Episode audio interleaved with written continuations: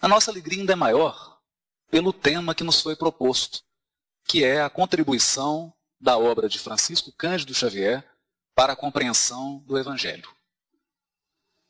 E nós gostaríamos de, inicialmente, relembrar brevemente toda algo da história da religião e da religiosidade humana. Evidentemente, sem citar datas, que nossa intenção não é essa. Mas sempre que se falou em religião, nós pensamos uma estrutura organizada de sacerdotes, em rituais, em sacrifícios oferecidos a deuses, que funcionavam como uma espécie de barganha. Então, se há uma seca, eu ofereço um determinado sacrifício para aquele Deus da fertilidade, o Deus da água, na esperança de que ele vá resolver aquele problema concreto e material que eu estou vivendo. Essa foi, por milênios, a religiosidade humana. Até que, com a vinda de Jesus, que propõe uma religiosidade completamente espiritual, totalmente espiritual, nós tivemos imensa dificuldade de entender a proposta de Jesus e de colocá-la em prática no dia a dia. Por essa razão, misturamos à proposta de Jesus os velhos hábitos da religiosidade milenar das diversas civilizações e transformamos o cristianismo num conjunto de práticas rituais, num conjunto de instituições e hierarquias que repetiam aquelas experiências milenares e tiveram seu papel, é verdade. Porque a evolução não dá saltos. Todas as experiências são válidas e enriquecedoras para o espírito. Mas convenhamos que a humanidade já progrediu o suficiente para avançar, para dar um passo adiante dessas experiências e para experimentar novas experiências. Para ter um contato mais genuíno com Deus e com a espiritualidade. Portanto, infelizmente, o grande desafio da humanidade tem sido lidar de forma objetiva, de forma eficaz com a sua religiosidade.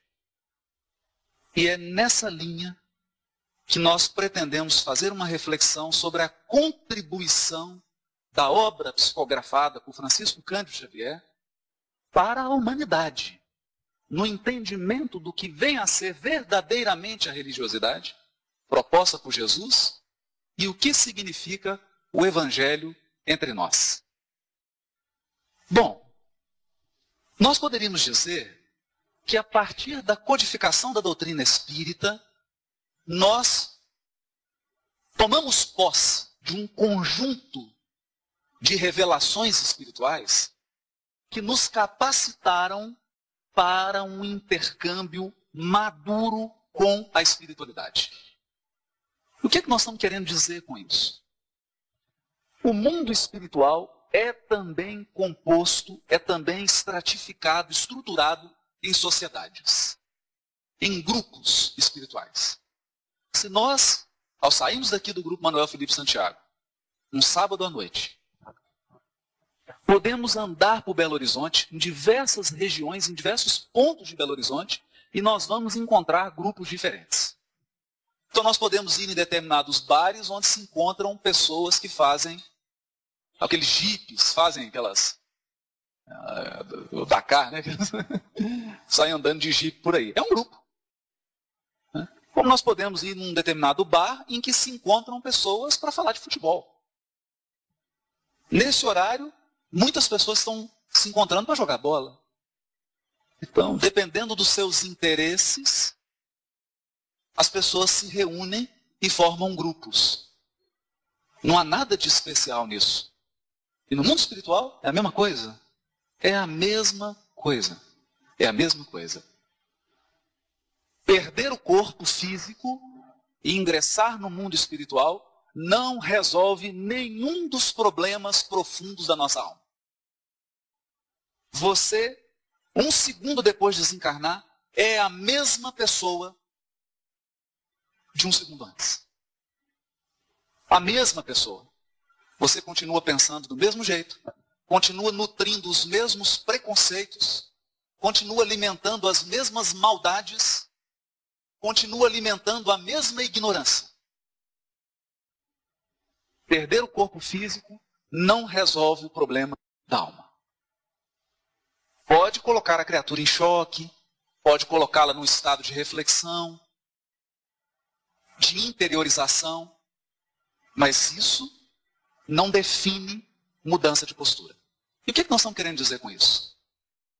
Que entrar em contato com o mundo espiritual, pura e simplesmente, é como você ligar um microfone e visitar esses vários lugares de Belo Horizonte para entrevistar pessoas. Você pode chegar num bar em que tem pessoas assistindo um jogo de futebol e começar a fazer perguntas para essas pessoas sobre altas questões da vida. O que, que elas vão responder? Porque elas vão responder tudo. Se você sair com um microfone desse em Belo Horizonte, qualquer pergunta que você fizer para qualquer pessoa, você vai ter resposta. Qualquer pergunta. Temos nosso irmão aqui, o Ricardo. Se ele fizer a pergunta mais profunda de medicina, qual, todo mundo responde. Todos vão responder. Portanto, não basta um médium, não basta intercâmbio com o mundo espiritual. Isso só não basta. Porque você pode encontrar, entrar em contato com criaturas que estão em situação muito pior que a sua. Se você está em busca de orientação, você pode pedir orientação para pessoas mais desorientadas do que você. Se você está num processo de tristeza, você pode entrar em contato com criaturas em depressão no mundo espiritual.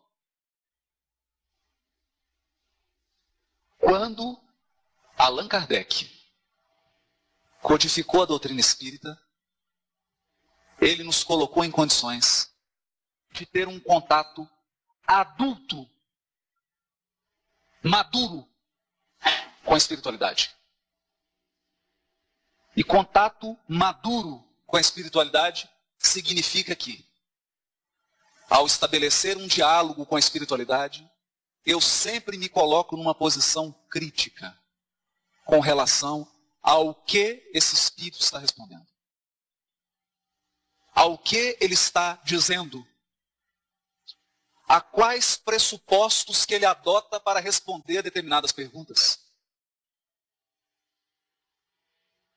Porque você pode estar travando um diálogo com uma entidade profundamente preconceituosa. Você pode estar criando um intercâmbio com uma entidade profundamente má profundamente orgulhosa ou profundamente ignorante. Profundamente ignorante. A doutrina espírita, ao amadurecer o nosso intercâmbio com a espiritualidade, traz uma proposta diferente. Na coordenação de toda a evolução do orbe há um espírito. 1. Questão 625 de O Livro dos Espíritos. O tipo mais perfeito que Deus tem oferecido, porque nós não aceitamos ainda. Jesus ainda não foi aceito. Deus está oferecendo tem dois mil anos. O tipo mais perfeito que Deus tem oferecido aos homens para servir de guia e modelo. Ao dizer que Jesus é modelo,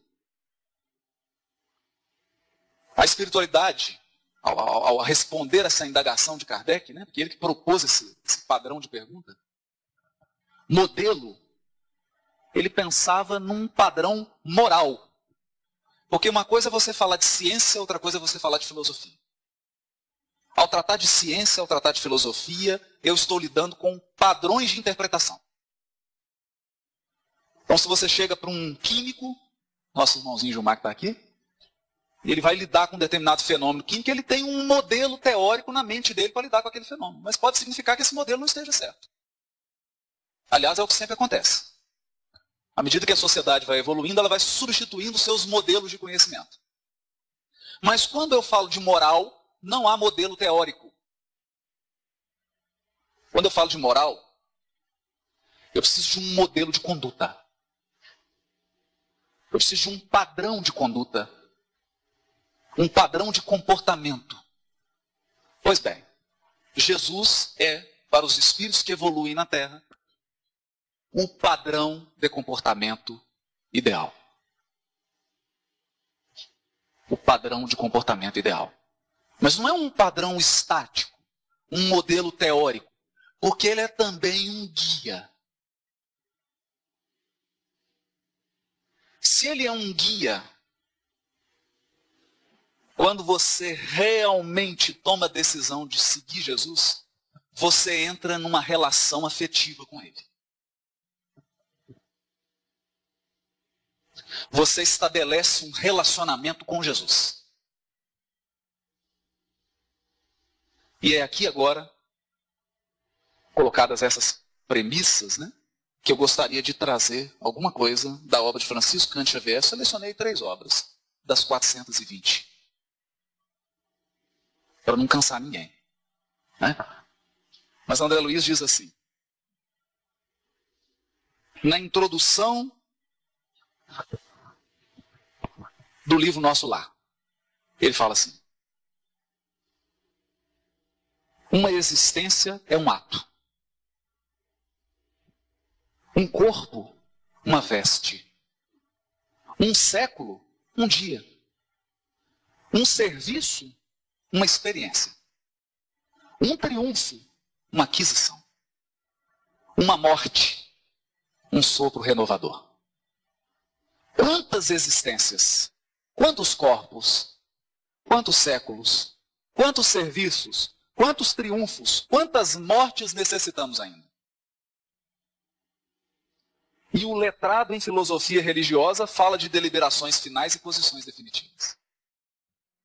Aqui ele dá uma alfinetada na teologia. Ai, ai, por toda parte, os cultos em doutrina e os analfabetos do espírito.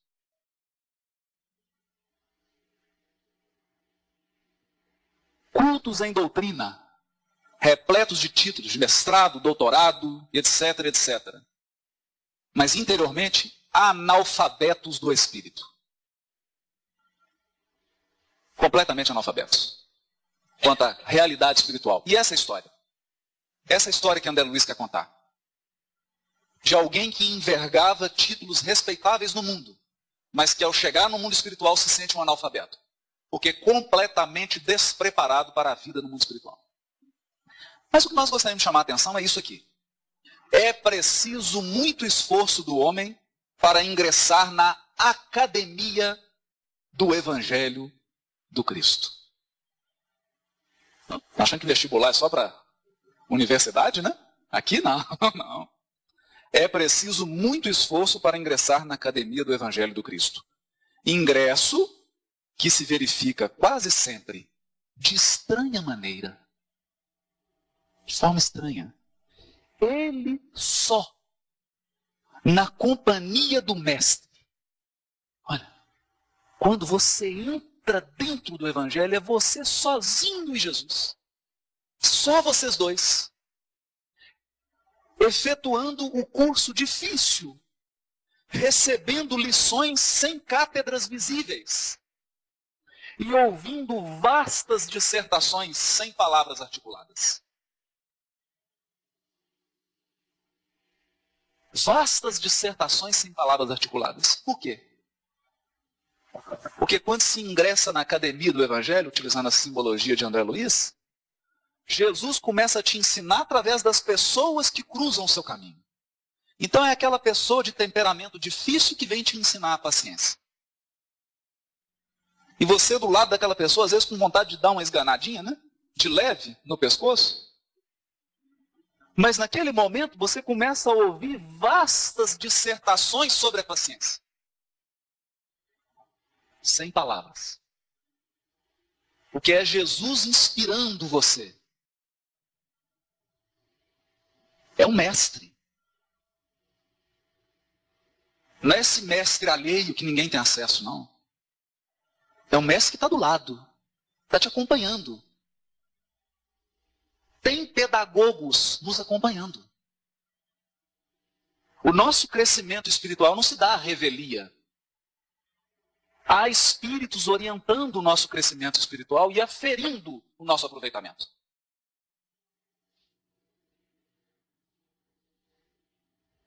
Pois bem, o Evangelho e Jesus colocado dessa maneira que André Luiz colocou é inédito no mundo. Isso aqui é inédito. Embora o livro seja de 42. Né? Mas é inédito. É inédito. Isso aqui é uma novidade. É novidade até para o espírita. Porque ao tomarmos contato com o Evangelho, a primeira coisa que ocorre, flui de nós aquelas experiências seculares nas religiões tradicionais das diversas civilizações.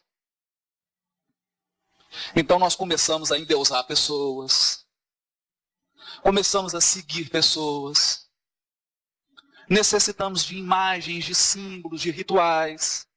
Voltamos para as experiências do passado. Sem entender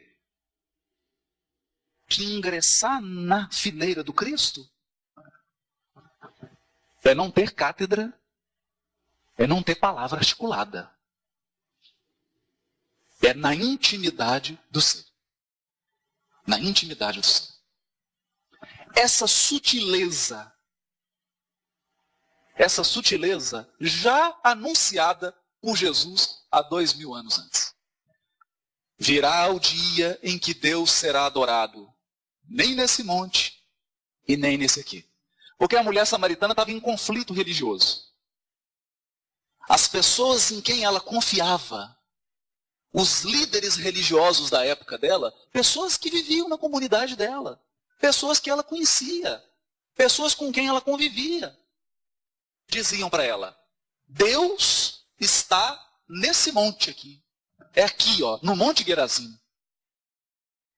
Enquanto outras pessoas que ela também respeitava, mas não tinha tanto contato, dizia: Não, não, Deus está aqui no Monte Sião. E ela pergunta para Jesus: Mas escuta, que monte que é? Onde que Deus está? Né? Mas quantas pessoas fazem essa pergunta? Onde que Deus está? Está no Espiritismo? Está no catolicismo? Está no budismo? Está procurando os montes, né? E aí Jesus ensina a lição de que a verdadeira fé remove montes. Mas não que afasta as dificuldades, não. A verdadeira fé acaba com montes. Porque os verdadeiros adoradores adoram em espírito e em verdade. Então é dentro de você. Existe um altar? Existe. Está dentro de você. O altar onde Deus se comunica está dentro do seu coração. Essa é a boa notícia. O Ricardo me autorizou a dar a má. A má notícia é que Deus não tem aparelho fonador.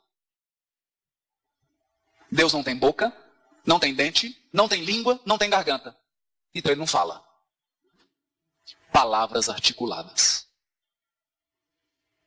Então, como é que Deus fala? Diz Emmanuel, através das pessoas e das circunstâncias da nossa vida. Através das pessoas e das circunstâncias. São as lições sem cátedras. É Jesus do seu lado te educando. É esse o sentido. É essa sutileza que nós espíritas precisamos aprender. Precisamos aprender. Não porque eu estou falando, não. Por favor. De jeito nenhum. Emmanuel diz assim: que os passos do cristão em qualquer escola religiosa, em qualquer escola religiosa, devem dirigir-se verdadeiramente ao Cristo e que em nosso campo doutrinário precisamos, em verdade, do Espiritismo e do espiritualismo, mas muito mais de espiritualidade. Espiritualidade. Porque o mundo está repleto de doutrinas místicas espiritualistas. O mundo está repleto de gurus espiritualistas e de seguidores espiritualistas. E a doutrina espírita está destinada a invadir o mundo.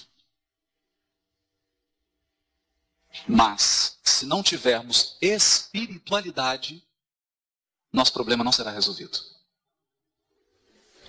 Ainda que o mundo inteiro se converta ao Espiritismo, você pode permanecer no mesmo lugar que você está. Porque espiritualidade é aquisição interior. Então, nós estamos dizendo aqui, que nós estamos querendo dizer, é que uma das coisas que nós aprendemos na obra psicografada por Francisco Cândido Xavier é que o Evangelho é para o interior. O Evangelho é para amplificar a nossa espiritualidade interior. É para reatar os verdadeiros laços que nos unem a Deus, em espírito e em verdade. Quando compreendemos esse ponto, instituições e hierarquias, práticas religiosas transformam-se em instrumentos. Instrumentos os instrumentos são úteis quando cumprem a sua função, mas eles são instrumentos. São meios, caminhos. É isso. O Evangelho, enquanto livro, enquanto letra, enquanto mensagem, é instrumento. É preciso adentrar nesse terreno de espiritualidade, espiritualidade com Jesus. Por que, que nós estamos dizendo isso? É perfeitamente compreensível, é perfeitamente compreensível, não vai nenhuma crítica aqui, pelo amor de Deus.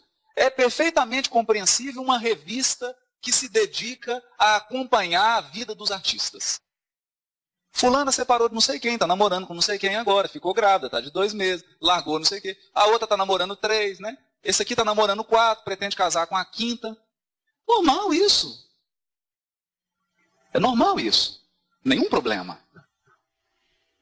Está dentro de um padrão evolutivo, está dentro de um grupo, atende a determinadas criaturas, você chegar e acompanhar diariamente um programazinho de fofoca. Agora, caras espiritual não tem sentido. É? Caras espiritual não tem sentido. É? Ah, o que? Olha, o, é, o Cazuza desencarnou, o que, é que ele está fazendo? É problema dele. Saber o que ele está fazendo? Entende? Então, é espiritualidade nesse sentido. O que a obra do Chico vem mostrar nós vamos ler aqui agora uma frase belíssima de André Luiz, né? Belíssima. É que a espiritualidade que nós estamos falando aqui não é curiosidade para saber como é o mundo espiritual que você vai saber, não precisa ter pressa. Eu não estou com pressa nenhuma, graças a Deus. Quero não saber detalhes nenhums agora. Eu prefiro que demore bastante para eu saber. Porque todos vamos saber os detalhes quando você estiver lá. Pode ficar tranquilo, você vai saber todos os detalhes. Né? Não, é, não é essa espiritualidade. Porque isso, isso, muitas pessoas estão comprando essa ideia. De espiritualidade é isso. Notícias como se fosse um folhetim do mundo espiritual. Não. Definitivamente. Definitivamente.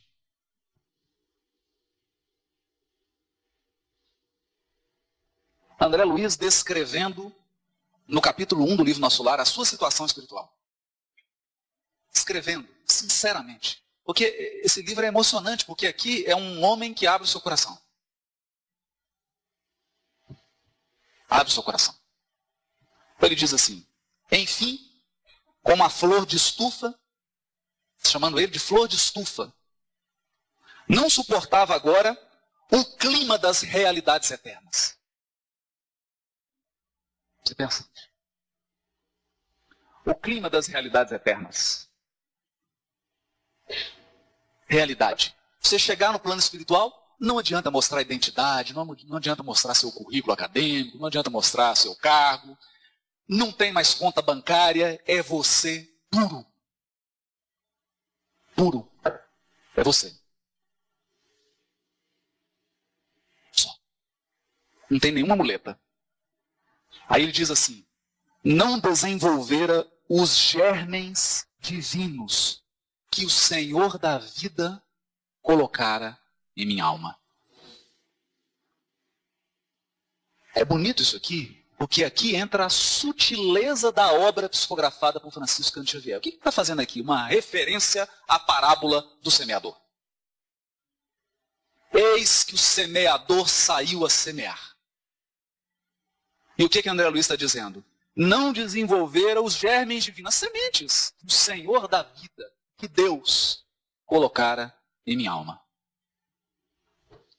É. Então, Deus planta objetivos, semeia propósitos, semeia projetos no nosso coração. Você discute esses projetos na espiritualidade, dialoga com as criaturas que vão dividir esse projeto com você. E quando você encarna, o que, você faz? Isso não passa de semente. E aquilo que era para germinar, que era para desenvolver, que era para ser alimentado, fica em estado de germen. Ele prossegue. Sufocara-os criminosamente no desejo incontido de bem-estar. Mais uma referência à parábola do semeador. Porque na parábola do semeador há um conjunto de sementes que caem no espinheiro. E os espinhos sufocam a semente. E quando Jesus vai explicar essa parábola, essa parte da parábola, Jesus diz assim: E os espinhos são os cuidados deste mundo. Sufocam os germens divinos, germens de espiritualidade. Porque reencarnamos com projetos espirituais, não fora, mas dentro. Dentro. A gente realiza fora o que é material didático, porque a verdadeira construção é interior, né? A de fora é só meio. Então sufocou. Por quê? Desejo incontido de bem-estar. Bem-estar. Não adestrara órgãos para a vida nova. Como assim não adestrara órgãos? É André Luiz fazendo mais uma referência sutil ao Evangelho. Jesus curou diversos paralíticos. Ah, que Jesus veio aqui à Terra para curar. Tem, tem médico para isso hoje, né? É paralítico, leproso, o cego. A medicina vai chegar nisso. O problema são esses aqui, que chegam. Não adestrar a órgãos para a vida nova. Era justo, pois, que aí despertasse a maneira de aleijado. Você chegar no mundo espiritual e perceber que você é um paralítico do espírito. Paralítico, você não consegue movimentar. A densidade do teu perispírito é tão grande que você não consegue deslocar-se. Ou a sua visão espiritual é tão tacanha que no mundo espiritual você chegou cego. Nessa hora, começa a fazer sentido o Evangelho as curas do Evangelho, que são curas da alma. Quando Jesus cura uma cegueira no Evangelho, está se referindo a uma cegueira espiritual. É aquele preconceito que você tem que o torna incapaz de enxergar determinados valores. E que ao entrar em contato com o Evangelho, esses preconceitos caem por terra. E aí você passa a enxergar para a felicidade das pessoas que convivem com você. Porque as nossas deficiências morais fazem sofrer as pessoas a quem nós amamos. É. Então, essa cura. A maneira de aleijado, que restituído ao rio infinito da eternidade, não pudesse acompanhar senão compulsoriamente a carreira incessante das águas. Ou, como mendigo infeliz. Mendigo, que exausto em pleno deserto, perambula à mercê de impetuosos tufões. Ó oh, amigos da terra, ó oh, amigos da terra, quantos de vós podereis evitar o caminho da amargura com o preparo dos campos interiores do coração? Preparo dos campos interiores do coração. Acendei vossas luzes antes de atravessar a grande sombra. Buscai a verdade, antes que a verdade vos surpreenda. Suai agora, para não chorar depois. Então aqui, a forma de lidar com o evangelho é interior, não exterior. É interior. O processo aqui é da hora que você levanta à hora que você deita. O que, que você pensa? O que, que você fica pensando? Que tipo de situações que te atrai? Como que você reage a determinadas pessoas e a determinadas circunstâncias? É isso. É isso. É, é, é essa contribuição da obra de Chico Xavier para a compreensão do Evangelho. E eu preciso ser muito sincero. Poucas pessoas dão conta disso. Poucas pessoas dão conta disso. Porque a fantasia, o jogral, o recreio, é muito mais fácil. É muito mais fácil. O difícil é você entrar dentro de você mesmo, com sinceridade. Com sinceridade e fazer aquela avaliação. Quanto que realmente você caminhou depois que conheceu o ensinamento de Jesus? É. Quanto que efetivamente você caminhou? Quantos passos de fato você deu adiante? Quantos? Esse é o desafio. Mas as pessoas dizem assim: o evangelho é difícil cheio de símbolos, cheio de parábolas, cheio de figurações. Sim, sim. Aí diz Emmanuel, prefaciando o livro Agenda Cristã de André Luiz, que é o resumo do Evangelho. Aqui é o resumo do Evangelho inteiro. Sem parábola, sem símbolo, linguagem objetiva, clara, transparente. Transparente. É o Evangelho. É, é, é como se fosse assim, a essência. Diz Emmanuel assim: aqui, leitor amigo, você observará somente a lembrança dos antigos ensinos do mestre, em novo acondicionamento verbal. Só o acondicionamento verbal que é diferente. O ensino é o mesmo. Está mudando só a forma de dizer. De modo a recordarmos com ele, com ele, que o reino divino, edificação de Deus no homem, em verdade, jamais surgirá no mundo por aparências exteriores. Ninguém é capaz de avaliar a construção de espiritualidade interna dentro de uma criatura olhando para ela. Porque não há sinais exteriores de espiritualidade interior. Você pode observar os atos, os gestos, a fala dessa pessoa. Aí você tem sim indícios.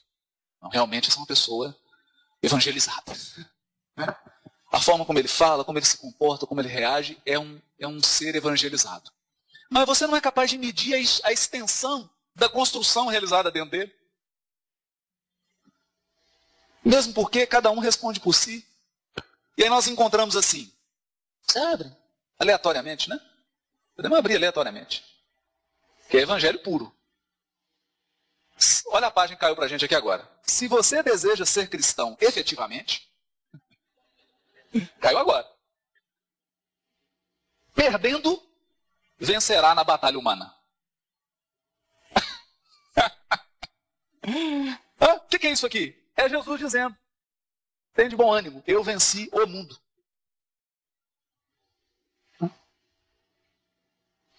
Perdendo, vencerá na batalha humana. Cedendo, obterá os recursos de que precisa. Como é que é? Olha, eu pensei que era tomando que eu ia conseguir os recursos que eu preciso, né? Tomando dos outros. Né? Não, cedendo. É doando. Quando você cede, é que você conquista o que precisa. Trabalhando, conseguirá a felicidade própria. Perdoando, edificará em torno de si mesmo. Olha, libertando, conquistarás os outros. É só quando você liberta. Quando você escraviza, no ciúme, no, no apego, você perde. Suportando, resistirá na tempestade. Renunciando, ganhará tesouros imortais. Abençoando, salvará muitos. Sofrendo, terá mais luz. Terá mais luz. Sacrificando-se, encontrará a paz. Suando, purificar-se-á. Amando, iluminará sempre. É o Evangelho. É o Evangelho. Só que em novo acondicionamento verbal. Diz Emmanuel. Novo acondicionamento verbal. Está resumido. E ele já começa assim. Se você conhece, se você tem uma semana de conhecimento do Evangelho, você já sabe o que fazer. Né? já tem programa para muito tempo. Muito tempo. Mas é isso. É, é, é esse processo de interiorização. De interiorização. E aqui nós voltamos lá no capítulo 8 do livro Missionários da Luz, quando o benfeitor Alexandre faz uma palestra para centenas de médiums que iriam reencarnar com o propósito de desenvolver uma tarefa na mediunidade. E ele fala isso, que eu comecei aqui no início, né? Na verdade, eu copiei dele. Né? Que bom. Capítulo 8, livro Missionário da Luz. Ele fala assim: olha, não basta o intercâmbio com a espiritualidade. O difícil é entrar em contato com os emissários do Cristo. Ah. Esse é o difícil. O difícil é entrar em contato com os prepostos de Jesus.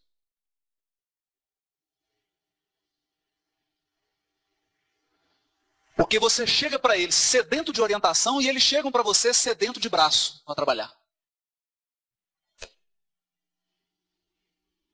Esse é o desafio. Me recordo aqui de uma pessoa contando, o senhor Romeu Grise, de Votuporanga amigo do Chico, morava em Votuporanga, que é perto de Uberaba. E ele contando que é, na época de muita dificuldade do Chico, muita perseguição, muita crítica, muita luta, muito desafio, e o Chico nunca perdeu o ânimo, né? Isso nunca. Mas estava cansado, né? Quando você fica assim com a energia um pouco baixa. E então o benfeitor Emmanuel sugeriu a ele, falou: Chico, agora nós vamos arrumar uma forma de você recuperar as suas energias. É, Aqui vai ser, né? Toda uma sessão de passe, né? Vem a Sheila, depois a Deluísa. Não, não, não. Qual foi a sugestão do, do Emmanuel? Nós, a partir do próximo final de semana, vamos fazer toda semana uma peregrinação nos bairros pobres de Uberaba para visitar os lares daquelas pessoas que estão em desespero, que estão em necessidade. E ele então começou.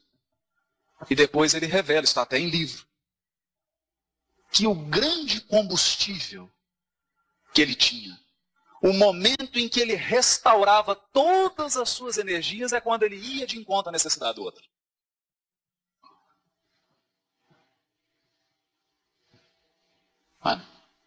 Porque a espiritualidade superior não vai vir aqui para fazer massagem zen em você. Não, vem cá, relaxa, fazer uma massagem. Isso tem os companheiros, os amigos podem fazer isso pra gente, né? A gente tem amigo para isso, né? Vai lá, fala, ô oh, meu querido, você tá triste, fica assim não. Vamos lá no Manuel Felipe, né? Fechamento da feira do livro. Anima. Isso é que o amigo faz, o espírito superior não. Ele está preocupado com a educação definitiva do nosso ser imortal. E não se educa definitivamente simplesmente acalentando. O trabalho de educação espiritual é um trabalho que exige conteúdo. E não há conteúdo superior àquele que se ofere no trabalho em favor do semelhante. Então Chico ia para a tarefa. E lá ele recebia mil vezes mais do que doava. Tem uma frase belíssima, a gente não cansa de repetir, quando ele chega para o Emmanuel e fala, Emmanuel, eu estou me sentindo como se estivesse caindo de um prédio de 20 andares. O Emmanuel fala, não preocupa, Chico. Em cada andar que você passar, vai ter a mão de uma mãe que você auxiliou para te amparar. É, não cai. Não cai. Porque você cria um círculo de simpatia espiritual. Um círculo de simpatia espiritual. Mas onde que eu aprendi isso? Eu sou um bom aluno que copia tudo, né? Mas é bom que a gente copia coisa boa. Esse aqui, ele fala assim. Não, não está aqui. Tá? Está no prefácio dele no nosso lar. Deixa eu ver aqui. Prefácio do Emmanuel. Ele fala. Não. Sobre a árvore. É que agora eu vou ter que procurar. Perdi aqui, perdão, gente.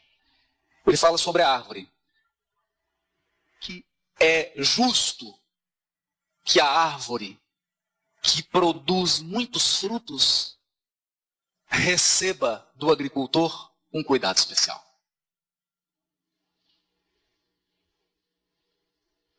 Entende?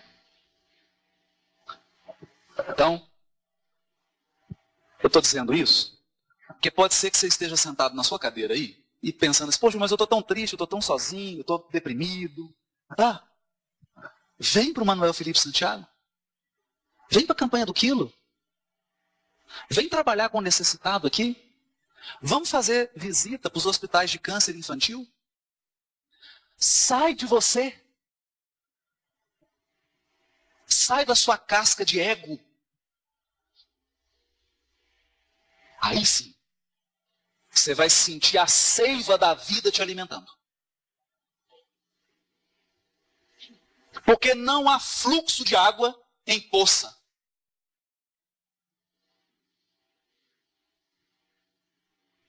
Tem uma mensagem belíssima de Emmanuel que ele fala assim: não interrompas o fluxo de amor que parte da providência divina. Nunca interrompa. Mas um fluxo de amor não pode ser empossado numa criatura. Então é quando a gente vai em direção ao outro, é quando a sua vida se torna útil para alguém além de você. Né? Porque às vezes você pergunta, sua vida é útil para alguém? É, é claro, para mim. Minha vida é extremamente útil para mim. Ótimo. E além de você? Porque não é razoável, não é justo que haja um investimento espiritual de peso em alguém que vive única e exclusivamente para si. É esse o segredo. Essa é a autoajuda do Evangelho. Né? É mais do que pensamento positivo. Né? São ações positivas em favor do outro. Me recordo agora do, da, da, frase belíssima que o Raul Teixeira disse no Congresso, né? uma frase linda, que o Chico disse para ele. Ele estava no encontro da cometria, o Chico pegou o Raul pelo braço e falou assim: Meu filho, aprende a treinar insônia aprende a treinar insônia. Falei, mas como assim, Chico? Porque você não vai conseguir dormir com os gemidos do mundo debaixo da tua janela. Pensa. Você não vai conseguir dormir com os gemidos do mundo debaixo da tua janela. Né? Porque é uma multidão de pessoas sofrendo. Muito mais que nós. E o consolo não pode ser para um só. A doutrina espírita é o consolador prometido. Sabe por quê? Porque o lema dela é fora da caridade não há salvação. Verdadeiro consolo só é aquele que é para todo mundo. Consolo para um só não é consolo verdadeiro. Então, essa é a, é a grande, a grande lição. Mas vamos respirar, né? Estou um pouquinho tenso, né? Vamos respirar um pouquinho, né? Bom, ele continua. Caminho, verdade e vida. E diz assim: O Cristo não estabelece linhas divisórias entre o templo e a oficina.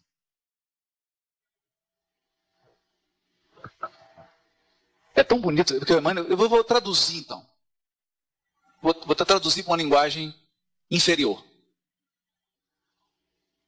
O seu setor de trabalho é idêntico a esse salão do Manuel Felipe Santiago.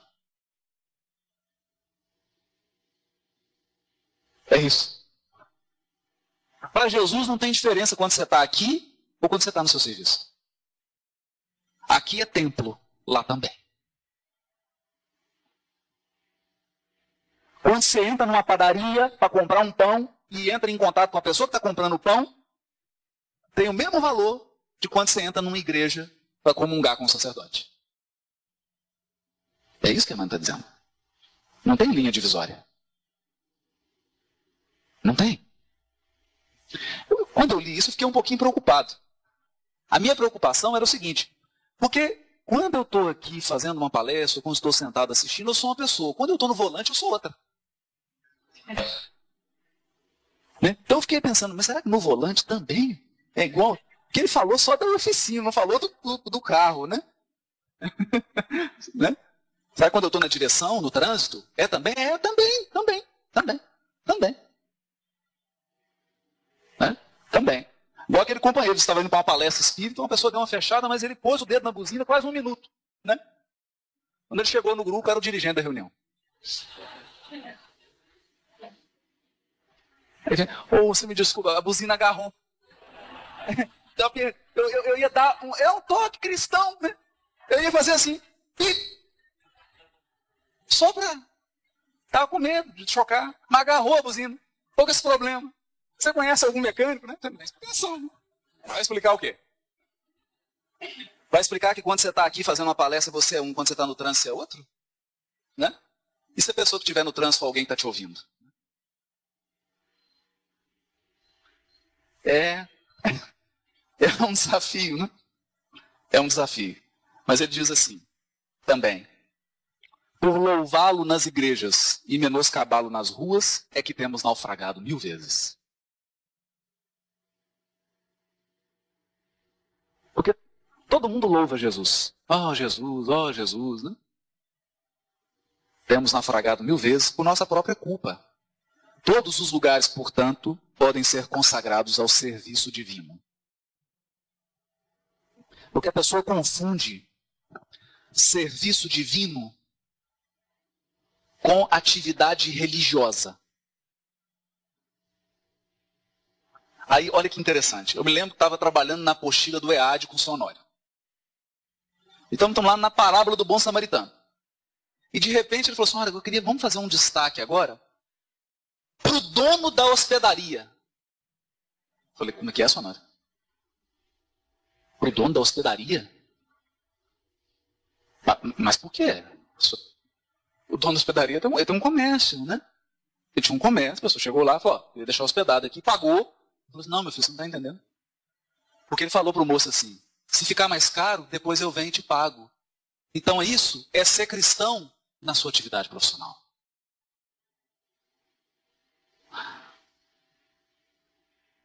Mesmo na atividade em que você ofere renda e lucro, você tem que dar um testemunho de evangelho. Então, na parábola do bom samaritano, o dono da hospedaria tem uma lição para nos dar. Né? Tem uma lição. E é isso que ele está falando. Todo serviço é divino. Todo serviço no bem. É divino. Você está servindo a coletividade. Você está embasando algum trabalho que pode ser muito maior que o seu. Muito maior. Então, esse senso de de estar tá em cooperação, de estar tá em profunda cooperação com forças divinas. É quando Emmanuel diz: não interrompas o fluxo de amor que parte da providência divina. Eu, eu confesso para todos aqui que esse tem sido talvez o maior desafio da minha vida. Porque você está dirigindo, aí vem uma pessoa no seu, na sua janela do carro. Na janela do carro. Não importa o que ela está pedindo, não importa o que você vai dar, o que você vai fazer. Eu não estou entrando nesse mérito. Às vezes, o gesto mais adequado é não dar nada. Às vezes, o gesto mais adequado é dar alguma coisa. Né? Nós não podemos estabelecer regras rígidas, mas nunca interrompas o fluxo de amor que parte da providência divina. Porque toda vez que uma criatura cruza o nosso caminho, a esperança da providência divina é que o fluxo de amor passe por você e chegue a ela. É, é complicado, né? Mas, é mais complicado ainda não viver o Evangelho. Eu me lembro que estava com a minha esposa no aeroporto de, do Espírito Santo. E estava uma senhora na fila, ela começou a reclamar da demora, ela começou a reclamar da demora. De repente, aí uma pessoa que estava na fila achou ruim com ela, aí veio a, a outra atendente da companhia aérea, de repente ela estava berrando, numa crise histérica, brigando com toda a fila, com todo mundo. Aí eu, a hora que eu vi aquilo, eu falei assim, eu vou fazer. Primeiro, que não foi, não é por elevação, não, né? Quase que eu entrei na briga, mas não era isso, não. A hora, a hora que eu vi aquilo, eu falei, vou fazer uma prece, foi a única coisa que eu posso ajudar. Eu vou fazer uma prece para ela, que ela está completamente perturbada. Né? Então, se você chega naquele guichê e, e fala assim, é, bom dia, né? Bom dia. Bom dia. Né? Nossa, mas que roupa bonita que vocês têm. Esse uniforme de vocês é tão bonito, né? Ah, obrigado. É, hoje tá, parece estar tá atrasado, né? Vocês estão com trabalho, hein? Meu Deus do céu, hein? Que luta. Deve ser difícil administrar uma fila tão grande, né? É, é difícil. Entendeu? Olha o fluxo de amor. Olha o fluxo de amor que parte da providência divina passando por você para chegar na criatura.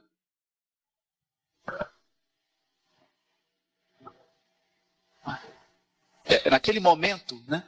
É nesse contato que você está sendo um instrumento de Deus, né? Para levar a paz, para levar a tranquilidade, para levar a solução e não para ser mais um problema para a pobre coitada, né? Ela já está com 250 problemas na fila você é o 251.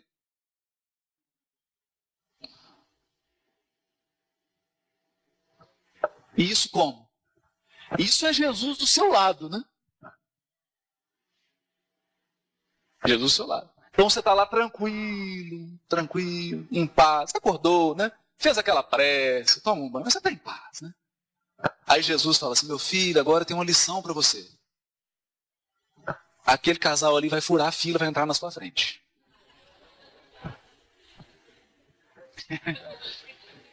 a lição sem cátedra e sem palavras articuladas. A pessoa chega, né? Dá aquela olhada para os lados, gira e de repente está na sua frente. não, não, tem problema, você pode até falar com a pessoa. Pô, não estou querendo incomodar, não, mas o final da fila é lá, né? Não, é aqui. Não, não pode ficar à vontade. Pode. É aqui agora. Eu sou o último. Fica à vontade. Entende? Porque é no sentido de que quem tem mais compreensão, quem, olha só, quem tem mais compreensão, compartilha com Deus os cuidados do mundo.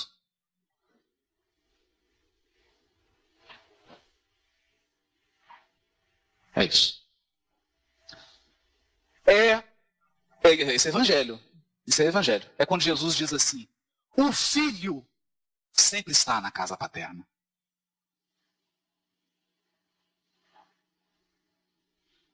O servo não. Você pode ser um servo de Deus. Servo de Deus é o seguinte: olha, já fiz minha palestra no Manuel Felipe Santiago, já fiquei as etiquetinhas, já autografei o livro, agora chega. Agora deixa eu cuidar das minhas coisas, se me fechar, eu vou buzinar mesmo. Né? Então eu sou, eu sou um servo, é o assalariado. É aquele que trabalha para Deus em determinados momentos. Né? É o assalariado. O filho não. O filho está na casa paterna. Ele divide com Deus as agruras do mundo. Ele divide com o pai o trabalho do consolo dos seus irmãos. Filho de Deus. Isso é ser filho.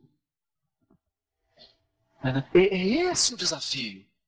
É esse o desafio. O grande desafio. Mas aprendemos isso onde? eu, eu não aprenderia nada. Quer dizer, não aprendi também ainda, né? Eu só tenho notícia, estou aprendendo, né? Ainda estou aprendendo essas coisas. Mas onde que aprendi? Na obra psicografada por Francisco Canto Xavier.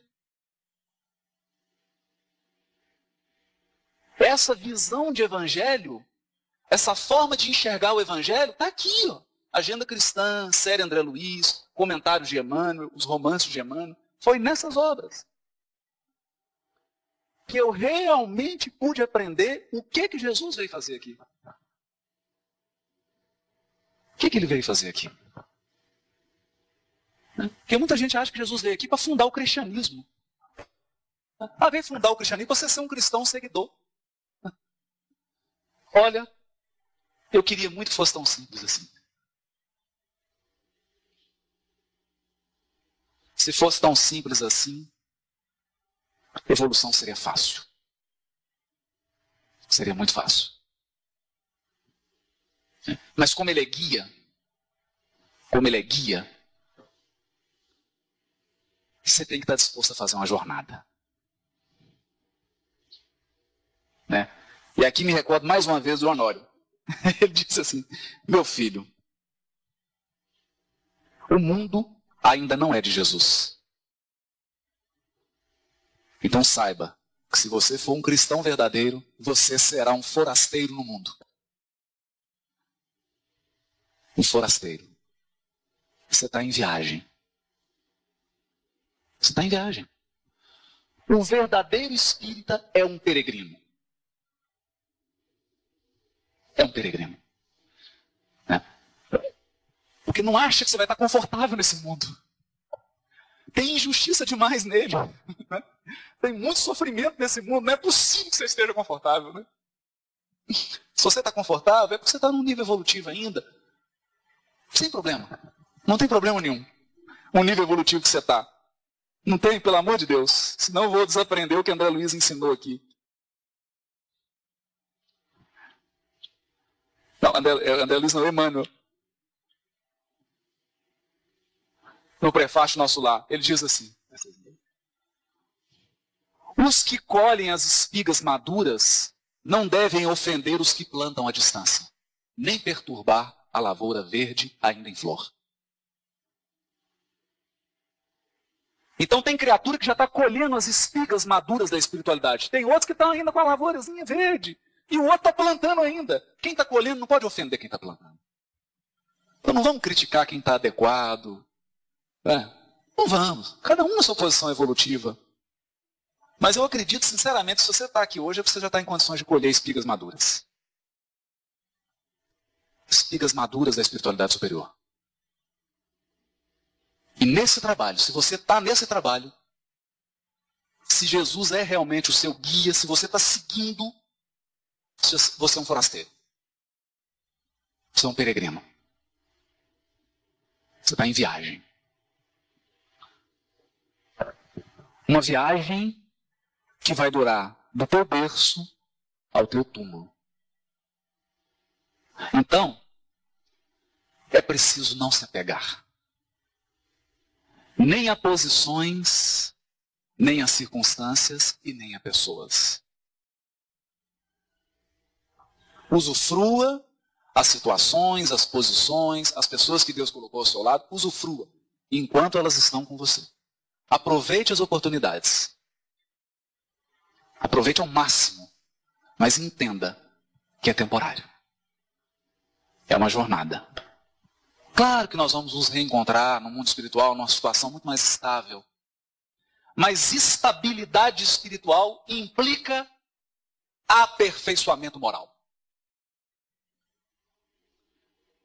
O responsável pelas instabilidades da nossa vida são os nossos defeitos. Não é ninguém. Os verdadeiros culpados pelos nossos sofrimentos, pelas nossas atribulações, são os nossos defeitos. O dia que você alijar os seus defeitos, você entrará na felicidade sem mescla, que é a felicidade dos espíritos puros. E ela é felicidade sem mescla, porque eles são puros. Porque eles são puros. Por hora, por hora, se nós formos conduzidos a esferas superiores, as nossas deficiências morais nos impedirão de viver nesses locais. Nos impedirão. Você pode ser surpreendido, surpreendido, tendo um ataque histérico com um anjo. Pode.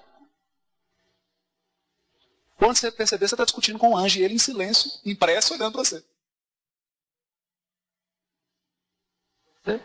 Então não é um problema da situação, da circunstância, é um problema interno. É um desafio interno. E aqui, para a gente encerrar pelo menos essa proposta que a gente fez, esse roteiro, né? Que o assunto não se encerra. Não se encerra. Como gosta o nosso querido Gilmar lá do Renúncia, Alcione, o Evangelho é um vasto caminho ascensional. Vasto caminho ascensional, que eu vou traduzir para o dialeto mineiro. O Evangelho é uma ladeira. Você subindo uma longa ladeira, cujo fim não atingiremos legitimamente sem o conhecimento e aplicação de todos os detalhes. Conhecimento e aplicação de todos os detalhes do Novo Testamento, do Evangelho. E exatamente por ser uma ladeira, por ser um vasto caminho, não se encerra. A gente conclui um pensamento conclui um pensamento. E o que eu gostaria de concluir é o seguinte: Jesus respondendo para o sacerdote: O reino de Deus é obra divina no coração dos homens. Obra divina no coração dos homens. Tal, talvez a maior lição que eu tenha aprendido das obras de Chico Xavier a respeito do Evangelho é o seguinte: quando Jesus, governador espiritual do orbe, encarna entre nós e desenvolve o seu trabalho na Palestina do primeiro século, a obra que ele tinha para realizar era e é dentro de nós. Dentro. O que existe de externo é acréscimo da misericórdia divina. Então, esse salão, esse ventilador, essa estrutura, o pessoal cantando essas músicas lindas, esse ciclo de atividades aqui no grupo, nessa casa, é acréscimo da misericórdia.